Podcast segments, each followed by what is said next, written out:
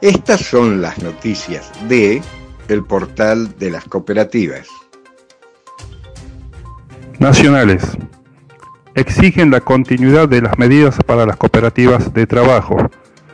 El movimiento obrero autogestionado publica el domingo 6 de septiembre una solicitada reclamando la continuidad de la asistencia directa a asociadas y asociados de las cooperativas de trabajo ante los anuncios del Ministerio de Trabajo de la Nación de discontinuar el PTA. Provincia de Buenos Aires. Reciclan 30.000 kilos mensuales de residuos urbanos. En la localidad bonaerense de Mercedes, la interacción del Estado municipal y las organizaciones sociales permite la recuperación de material que de otra manera terminaría en un basural. Provincia de Tierra del Fuego. La radio como medio para reconstruir la memoria.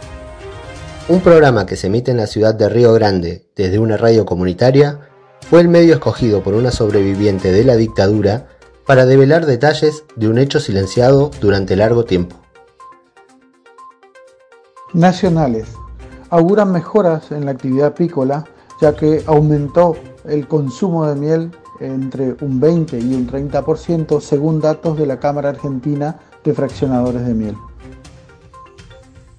Provincia de Entre Ríos, retenciones e ingresos brutos generan complicaciones en las empresas agropecuarias.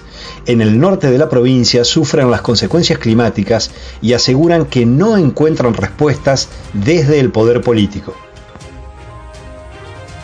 Provincia del Chaco. Acondicionan sala de teatro tras un incendio que afectó parte del espacio. En resistencia se pusieron en marcha tareas de refacción a la espera de apertura de funciones.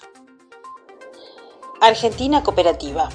Promueven los valores y principios a través de un mural virtual. En ocasión del Día Internacional de las Cooperativas, la Cooperativa de Trabajo y Comedios invitó a entidades sociales y solidarias a participar en un mural cooperativo virtual con mensajes y valores tan necesarios en esta emergencia sanitaria.